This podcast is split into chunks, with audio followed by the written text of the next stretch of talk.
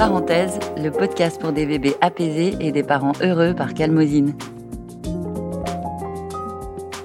Bonjour et bienvenue dans le podcast La Parenthèse. La Parenthèse, c'est un podcast produit par Calmosine pour vous préparer et vous accompagner dans vos premiers pas de parents. Parce que les premiers mois et les premières années d'un enfant sont aussi merveilleux qu'éprouvants, et parce que, après l'amour que vous lui donnez, le sommeil et l'alimentation sont les deux facteurs clés pour un bébé apaisé et des parents heureux, Calmosine a imaginé ce podcast comme une pause pour adoucir votre quotidien. La parenthèse, c'est un rendez-vous audio pour répondre à toutes vos questions grâce à des conseils de spécialistes et des partages d'expériences de parents. Je m'appelle Marine, je suis journaliste et maman de deux jeunes enfants et je suis très heureuse de vous présenter ce nouvel épisode de La parenthèse. Bonjour à toutes et à tous. Dans ce nouvel épisode de La parenthèse, consacré au sommeil de nos enfants, on va parler de nous, parents, tous différents et inégaux face à l'épineuse question des nuits de nos tout petits et de nos plus grands. Il y a ces quelques parents gâtés qui n'ont jamais été réveillés, et il y a tous les autres qui périodiquement ou quotidiennement doivent gérer les peurs ou les pleurs au moment du coucher, les rappels pour un câlin ou un verre d'eau, les réveils nocturnes, les cauchemars, les enfants qui s'incrustent dans leur lit en pleine nuit, et j'en passe. Quels parents êtes-vous face aux troubles de sommeil de vos enfants? Et les autres, comment font-ils pour gérer ces soirées interminables et ces nuits entrecoupées Pour en parler, déculpabiliser un peu et donner à chacun des clés pour trouver sa propre voie, j'échange aujourd'hui avec Vanessa Moreno, qui est avec nous à distance depuis Bordeaux. Elle est Research Director chez DinVibe, cellule de social media intelligence, et auteur d'une étude sur le sommeil de l'enfant réalisée pour le laboratoire Lodavi.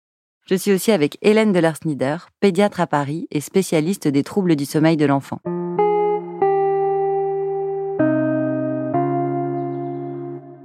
Bonjour Vanessa, bonjour Hélène. Bonjour. Bonjour. Hélène, vous qui proposez une consultation spéciale pour les troubles du sommeil de l'enfant, est-ce que vous pouvez nous dire euh, de quels troubles est-ce qu'on parle? Quels sont les plus fréquents, ceux qui motivent le plus de consultations? C'est une très très grande question par laquelle vous commencez, un petit peu difficile de répondre parce que tout dépend beaucoup beaucoup de l'âge de l'enfant.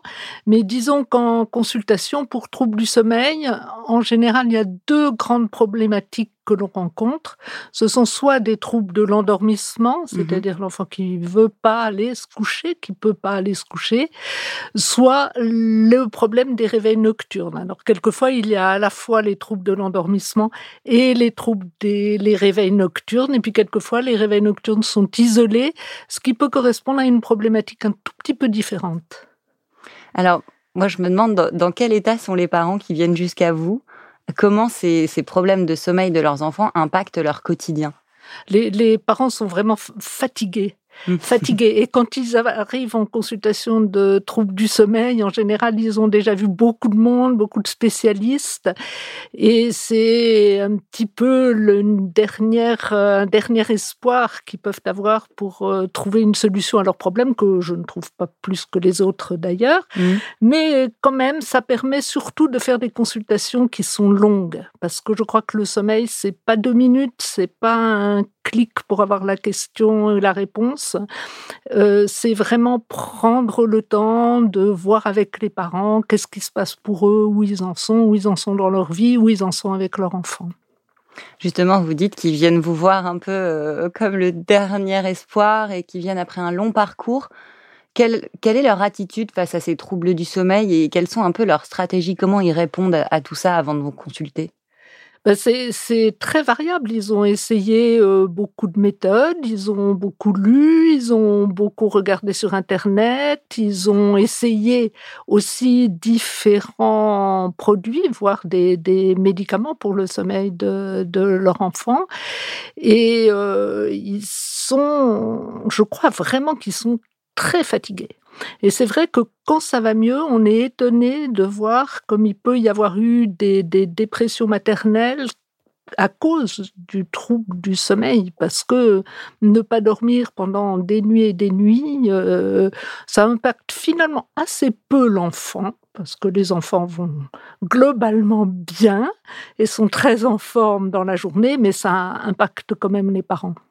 Et quand ça se surajoute à toute cette vie qui est difficile et déjà bien chargée, euh, ça peut entraîner des, comme ça, des petits burn-out, des, des, parents qui craquent. Et bouleverser tout l'équilibre du couple et de la famille. Voilà, exactement.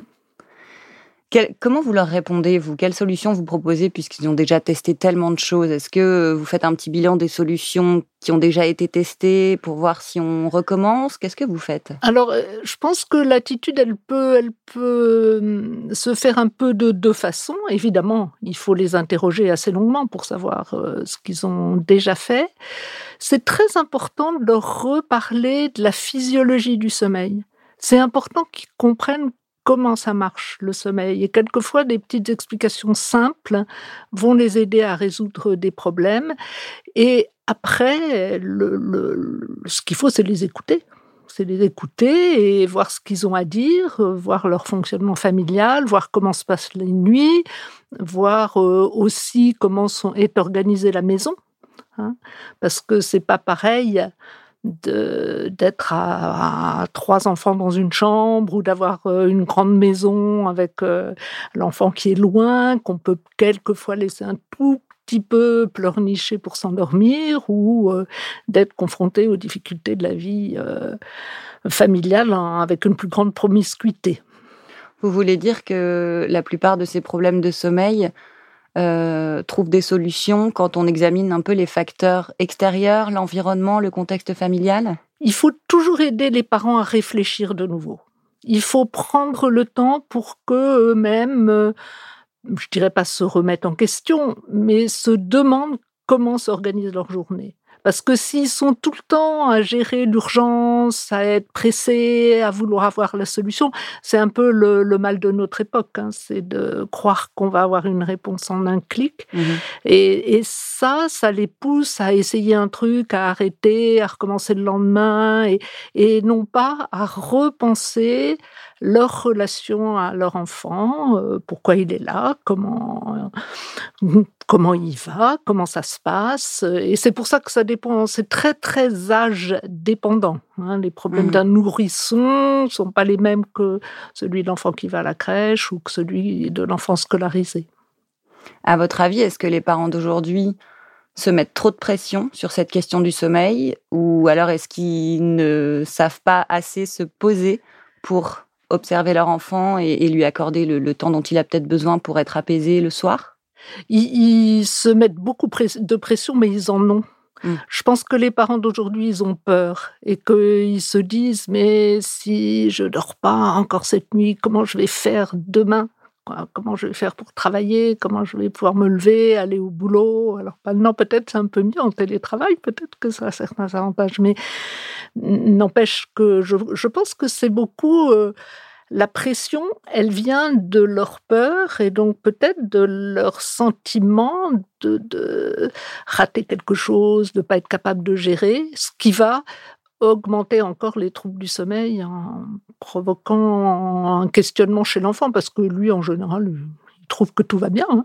S'il peut profiter longtemps de ses parents le soir, il trouve que c'est génial quand même. Parce que ce stress et cette pression, on la transmet à nos enfants? Ah, complètement. Même si, même si on essaie d'avoir l'air zen face à eux, ils, la ressentent. Ah, ils ne sont pas dupes du tout, mm. les enfants. Du tout, du tout.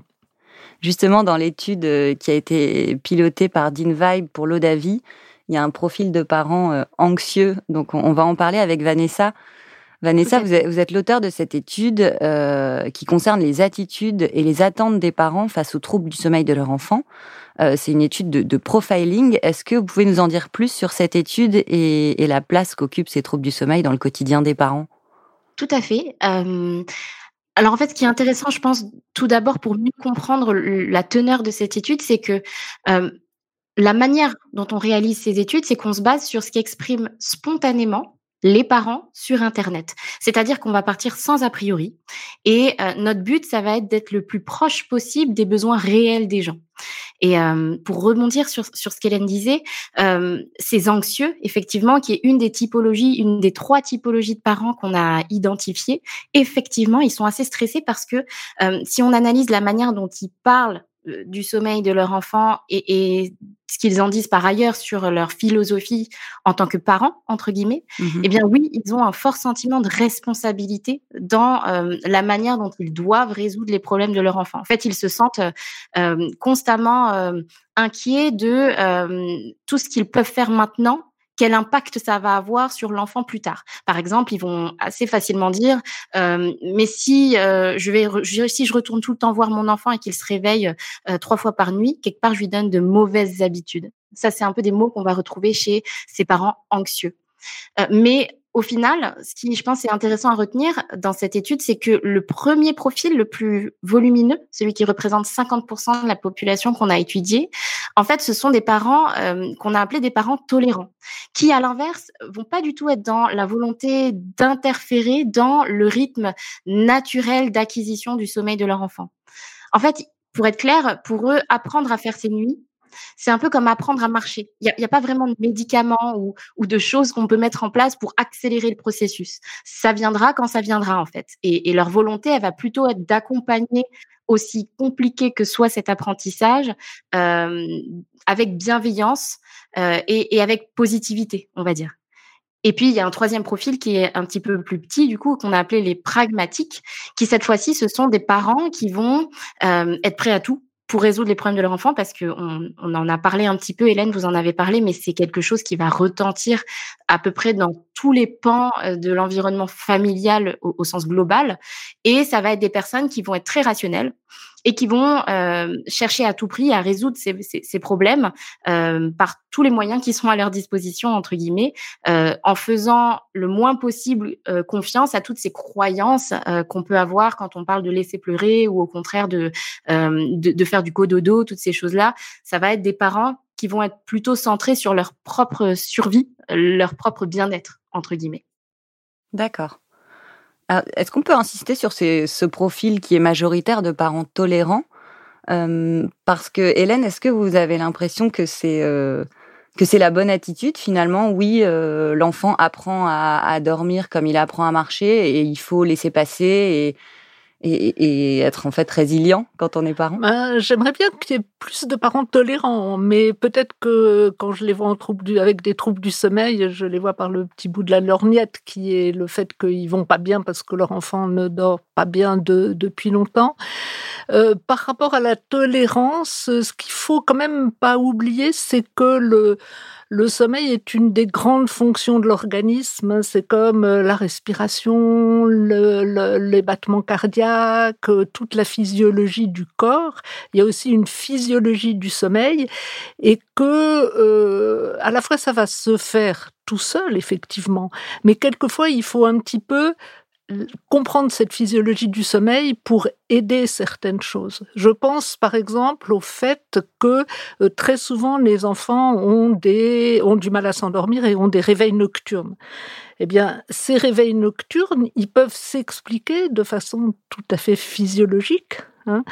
mais c'est vrai que euh, moi je suis médecin, donc je reviens toujours à, mes fondamentaux de, la, médecine et de la physiologie. Ben, pendant la nuit, il y a des petits moments de réveil nocturne. C'est complètement normal. Et déjà de l'expliquer aux parents et de leur dire, mais vous savez, pendant la nuit, il y a des petits moments où l'enfant se réveille.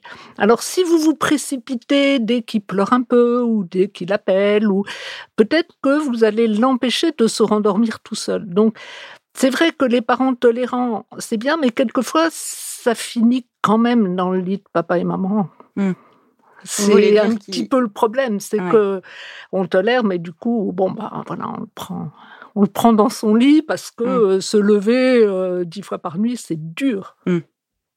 Vanessa, vous allez me dire si je me trompe, mais j'ai l'impression qu'il y a toujours un peu euh, deux pôles, euh, une tension entre soit euh, on, on, laisse pleurer et on, on laisse l'enfant euh, acquérir cette, euh, ce sommeil de façon autonome, soit on est dans le maternage et on est très à l'écoute de ses besoins et on rentre dans le cododo, etc. Il y a un peu, je trouve, quand on est jeune parent, on est un peu tiraillé entre ces deux attitudes-là qui sont presque aussi deux attitudes, deux générations. Est-ce que ça se ressent dans l'étude et dans ce que vous avez constaté? Complètement. D'ailleurs, quand on regarde les pourcentages, au final, euh, quand on parle des, des, anxieux, des parents anxieux et des parents tolérants, au final, ce sont deux visions de la parentalité euh, qui ont un impact sur la manière dont on gère le sommeil de son enfant, qui sont assez opposés, mmh. euh, fondamentalement, sur la manière dont on a envie euh, d'accompagner son enfant. Et, et, ça se voit aussi quand on quand on s'intéresse aux solutions, par exemple, que vont mentionner spontanément les parents euh, quand il y a des problèmes de sommeil. Euh, on, on, parle d'énormément de solutions qui sont complètement différentes en termes de philosophie, euh, philosophie pardon, de parentalité. Le cododo, l'ostéopathie, la psychologie, les rituels, l'homéopathie, la phytothérapie, ce sont que des solutions qui sont autant, entre guillemets, mentionnés. Et ce que je retiendrai dans, dans cette étude, c'est que finalement, il n'y a pas vraiment de solution mmh qui emporte l'unanimité au sein des parents. Les avis, ils sont majoritairement extrêmement partagés, et ce, pour toutes les solutions qui sont adoptées. Hélène, est-ce que est-ce qu'il existe un juste équilibre entre fermeté et maternage, entre euh, autorité et extrême douceur? Oui, enfin, je pense qu'il existe un, un, un, équilibre entre les deux, mais l'équilibre entre les deux, c'est d'aimer son enfant et d'avoir énormément d'empathie pour lui.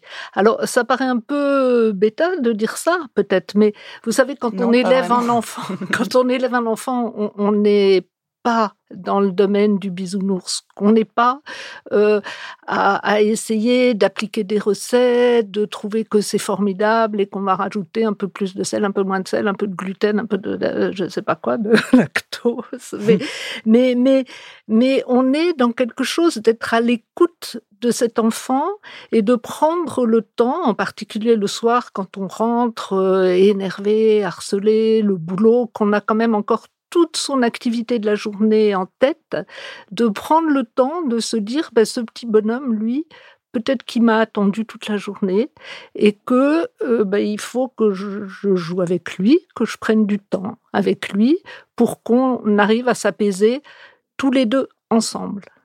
Et croyez-moi, c'est pas si facile.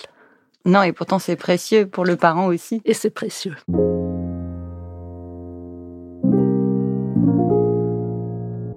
On a parlé un peu du, cododo. Euh, Qu'est-ce qu'on peut dire là-dessus? Parce que c'est quand même euh, une solution entre guillemets qui est qui est débattue tout le temps, euh, qu'on soit pour, qu'on soit contre, qu'on ose dire qu'on le fait ou qu'on le fasse sans oser le dire parce qu'on a peur d'avoir son enfant dans son lit jusqu'à 18 ans. Vanessa, quelle place il y a pour le cododo dans, dans l'étude? Et après, on demandera à Hélène ce qu'elle en pense. Alors, le cododo, quand on parle du cododo, enfin, quand les parents parlent du cododo mmh sur Internet, euh, évidemment, c'est une solution qui est euh, très controversée, en tout cas qui suscite beaucoup d'émotions, de, de, commentaires. Euh, si je peux résumer, je pense que c'est une solution aujourd'hui de médiation. C'est-à-dire, c'est pas une solution idéale en général chez les parents, mais ça correspond à des besoins ou en tout cas presque des valeurs différentes. Euh, je, m'explique. Euh, le cododo, ou d'ailleurs euh, parfois il y a des parents qui citent le matelas au sol ou euh, plein plein de choses différentes. Je pourrais vous en parler un, un peu plus tard, mais euh, plein de manifestations différentes du cododo. Pour certains parents, euh, dont ceux que euh, j'ai évoqués au tout départ, qui sont les tolérants, ça va être une manière d'installer une forme de proximité physique entre parents et enfants qui amène de la réassurance, de l'écoute du rythme physiologique. Euh, pour ceux qui allaitent, c'est une solution extrêmement pratique pour l'allaitement à la demande. Et puis, ce même cododo, il peut aussi être pour d'autres typologies de gens avec des valeurs complètement différentes, une bonne solution aussi.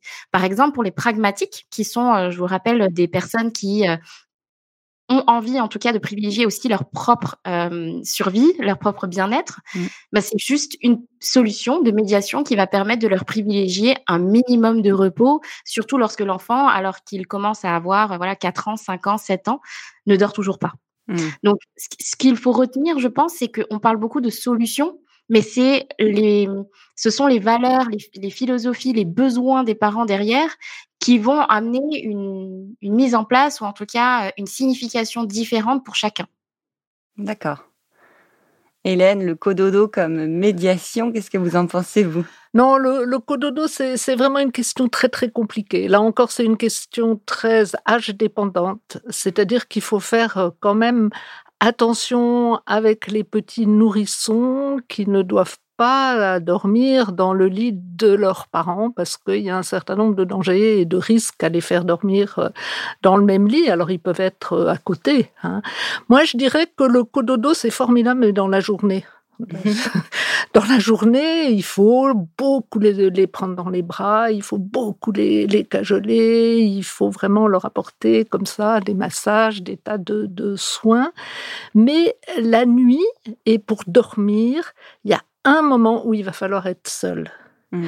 Et que si on n'est pas seul, on va avoir du mal non pas, non pas à dormir, parce qu'on dort bien. Hein. D'ailleurs, les adultes, ils aiment mieux être deux que, que, que seuls. Mais l'enfant, il doit quand même faire cet apprentissage de d'un moment de repli sur lui et d'une petite solitude pour arriver à s'endormir. Alors c'est sûr que euh, l'enfant qui est encore dans le lit de ses parents à 7 ans, c'est un peu embêtant. Euh, il faut quand même pas oublier que la nuit, ça sert à dormir, mais ça sert aussi à beaucoup d'autres choses et qu'avoir un bébé dans le lit pour les couples, c'est pas formidable et que mm. quelquefois ça peut créer des tensions importantes. Alors après, il y a aussi les parents qui sont seuls et qui sont contents de dormir euh, avec leur enfant.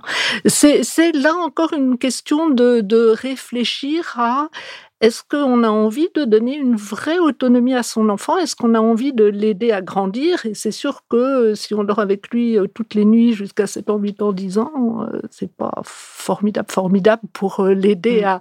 à, grandir et à affronter toute la société euh, qui va être une société où il faut un petit peu euh, mm. jouer des coudes. Et s'il y a des frères et sœurs et qu'on décide de les faire dormir ensemble, justement pour qu'ils se peut-être rassurent les uns les autres, est-ce qu'on les prive d'une autonomie ou est-ce que c'est une bonne idée? Dans le même lit? Non, dans la même chambre. Ah, dans la même chambre, c'est très bien. Ils sont contents, hein, ils n'aiment pas trop être tout seuls, les enfants. Non, non, dans la même chambre, dans la, dans la, même chambre, c'est bien, mm. c'est bien. Je voulais qu'on parle euh, des soutiens et, de l'aide euh, que ces parents recherchent. Vous dites qu'avant de vous consulter, Hélène, ils, consultent peut-être d'autres personnes, ils font d'autres choses. Euh, Vanessa, quel soutien les parents recherchent-ils et à qui s'adressent-ils quand ils rencontrent ces problèmes de sommeil? Alors, euh, je pense qu'aujourd'hui, plus personne ne peut nier l'existence ou en tout cas l'explosion de ce qu'on appelle, nous, chez DinVibe, les communautés. Euh, ce qu'on va appeler des communautés, ce sont euh, des, des vrais mamans, des vrais papas qui, sur notamment les médias sociaux, eh bien, vont partager, trouver du soutien, de la validation, partager des astuces. ce sont des parents qui rencontrent exactement les mêmes problèmes ou alors qui partagent les mêmes valeurs de parentalité, et puis parfois qui partagent aussi les mêmes centres d'intérêt. Et ce que, ce qui est assez fortement ressorti dans l'étude, c'est que c'est beaucoup plus fort que ce qu'on pouvait connaître avant avec euh, les forums d'autrefois entre guillemets euh, où euh, il y avait des questions qui, poussaient et, des internautes répondaient. Aujourd'hui, ce sont des groupes Facebook, des, des, hashtags sur Instagram. ce sont des milliers de parents qui, euh, eh bien, en première instance, vont aller auprès de gens qui les comprennent, tout simplement. Et, aujourd'hui, cette, euh, cette notion de communauté, elle est tellement forte que les parents vont presque accorder plus de confiance en ces communautés de vrais gens qui comprennent véritablement ce que c'est de ne pas dormir depuis cinq ans, euh, plus que parfois la confiance qu'ils peuvent porter en euh, ben, un, corps médical, euh, en des, des personnels de, de santé qui euh, vont normalement être les plus à même euh, de, de, les aiguiller. Aujourd'hui, on voit par exemple, sans même sans parler du sommeil de l'enfant, tout ce qui est pathologie autour de l'enfant, euh, tout ce qui est apprentissage physiologique comme la diversification de l'enfant. On voit des choses comme la diversification menée par l'enfant, les, les babys, les bébés aux besoins intenses. Toutes ces choses-là, ce sont des notions qui n'ont fait que se propager aussi à travers ces communautés de parents qui sont aujourd'hui euh, le premier réflexe presque avant, euh, un petit peu plus tard peut-être, d'aller rencontrer des, euh, des vrais médecins. Donc, des, ce sont des espaces donc où on trouve des vraies réponses et pas seulement euh, une nouvelle source d'anxiété? En effet. Alors, il n'y a pas que des réponses, euh, il y a aussi beaucoup de soutien et de validation, c'est-à-dire que euh, quand on va chez le médecin, par exemple, alors soit on a la chance de tomber sur Hélène, en tout cas c'est ce que les parents disent, euh, qui est quelqu'un qui va beaucoup les écouter, qui va être dans une approche très empathique justement, soit parfois, eh bien, on tombe sur des personnes qui n'ont pas cette écoute, qui n'ont pas cette approche empathique, ce que vont trouver finalement les parents dans d'autres parents qui connaissent les mêmes problèmes. Mmh. Euh, et, ça, c'est très important à comprendre parce que euh, c'est une forme d'influence et une forme de recommandation qui va être parfois vraiment supérieure à celle des médecins. Je pense que ce qui est intéressant aussi à comprendre, c'est que les parents aujourd'hui et, les gens en général, hein, ça on le constate aussi dans plein d'autres types d'études qu'on fait sur euh, sur d'autres champs et d'autres secteurs, c'est que les parents ce qu'ils vont trouver aussi dans ces communautés, c'est la perception que euh, euh, quand ils vont chez le médecin ou même chez d'autres euh, typologies d'interlocuteurs professionnels, ces interlocuteurs-là vont avoir une approche très biomédicale, c'est-à-dire avec la sensation qu'on va soigner le corps, alors que sur les communautés sur Internet, ils vont avoir la sensation que on va aussi comprendre tout l'aspect psychosocial qui entoure ben, les problèmes qu'ils rencontrent, notamment en termes de sommeil de l'enfant, que ne sont pas capables encore aujourd'hui, d'après eux, hein, d'après ce qu'ils disent, euh, justement de comprendre et, de, prendre en compte les professionnels. Mmh Ça me fait penser à toutes ces, nouvelles euh, professions qui se sont développées autour de la parentalité, les coachs parentaux, les doulas, les consultants de sommeil. Euh, est-ce que ça, ce sont des, ressources euh, que les parents apprécient de consulter avant ou après vous? Qu'est-ce que vous en pensez, Hélène? Non, mais c'est sûr. Ces métiers? Oui, oui, oui, c'est sûr qu'ils consultent beaucoup tous ces professionnels, hein, qui sont d'ailleurs très, très Euh, je pense qu'il y a des qualités et des dons individuels en chacun. Donc, il faut aussi trouver le bon professionnel qui, correspond, le bon coach euh, qui correspond. Mais avant, c'est drôle parce qu'il y, y, a un mot qui n'apparaît plus, c'est quand même euh, le psychologue. Donc euh, le psychologue, euh, il peut prendre du temps, avoir de l'empathie, écouter, euh, parce que ce qui me gêne un peu dans tout ça, c'est que quand on a un trouble très sérieux, du, un peu sérieux, pas forcément très sérieux, il faut quand même remonter le fil d'une histoire familiale. C'est-à-dire que c'est pas uniquement autant T que l'enfant a un problème qu'on va résoudre en discutant avec, avec un groupe, avec des amis, etc. Il faut quand même être capable un tout petit peu pour les parents de se mettre à table et de raconter un peu leur histoire à eux. Et une histoire, on en a tous. On a tous chacun une histoire. Je voudrais terminer en, vous demandant, Hélène, euh, le conseil euh, que vous donnez peut-être le plus souvent aux parents pour favoriser, pour donner les bases d'un bon sommeil à son enfant?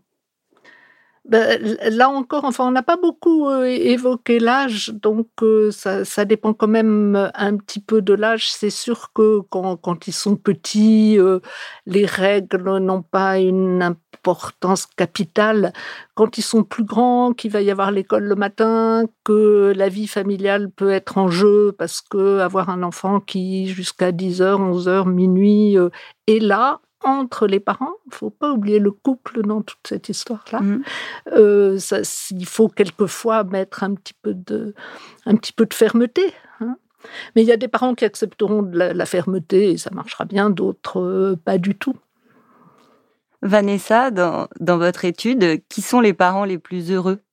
Parce qu'ils ne font pas que se plaindre quand même. Euh, c'est une question très compliquée. euh, non, je pense que la question est pas forcément euh, le côté heureux. Euh, la question, c'est euh, d'avoir un équilibre. je pense, quelle que soit la typologie de parents qu'on a été amené à étudier, on n'a pas juste étudié la manière dont ils gèrent leur sommeil, mais tout leur équilibre. ce que ça a impacté sur leur couple, ce que ça a impacté sur leur famille, leur équilibre personnel. Et je pense que pour ceux qui nous écoutent, L'important, et on l'a vu, il n'y a pas de solution unique parfaite. Euh, il n'y a que des controverses, il n'y a que des choses qui correspondent à des valeurs qui nous sont profondes et propres à chacun. Donc l'idée, c'est, je pense, de se faire confiance, euh, quelles que soient les personnes qu'on a étudiées. Au final, chacun avait ses choix et rester droit dans ses bottes et avoir des partis pris, euh, c'est peut-être, euh, c'est peut-être ce qui est important, s'écouter. Hmm. Merci à toutes les deux. Merci. Merci beaucoup. J'espère que cet épisode vous a plu et que vous vous y êtes reconnu. J'espère surtout que vous y avez trouvé quelques clés pour des nuits plus apaisées. La parenthèse, c'est le podcast produit par Calmosine pour vous préparer et vous accompagner dans vos premiers pas de parents, pour être les parents les plus à l'aise possible, des parents apaisés. Si vous souhaitez réagir à cet épisode ou partager vos expériences, vous pouvez vous rendre sur les pages Instagram et Facebook de Calmosine. Merci pour votre écoute et à bientôt.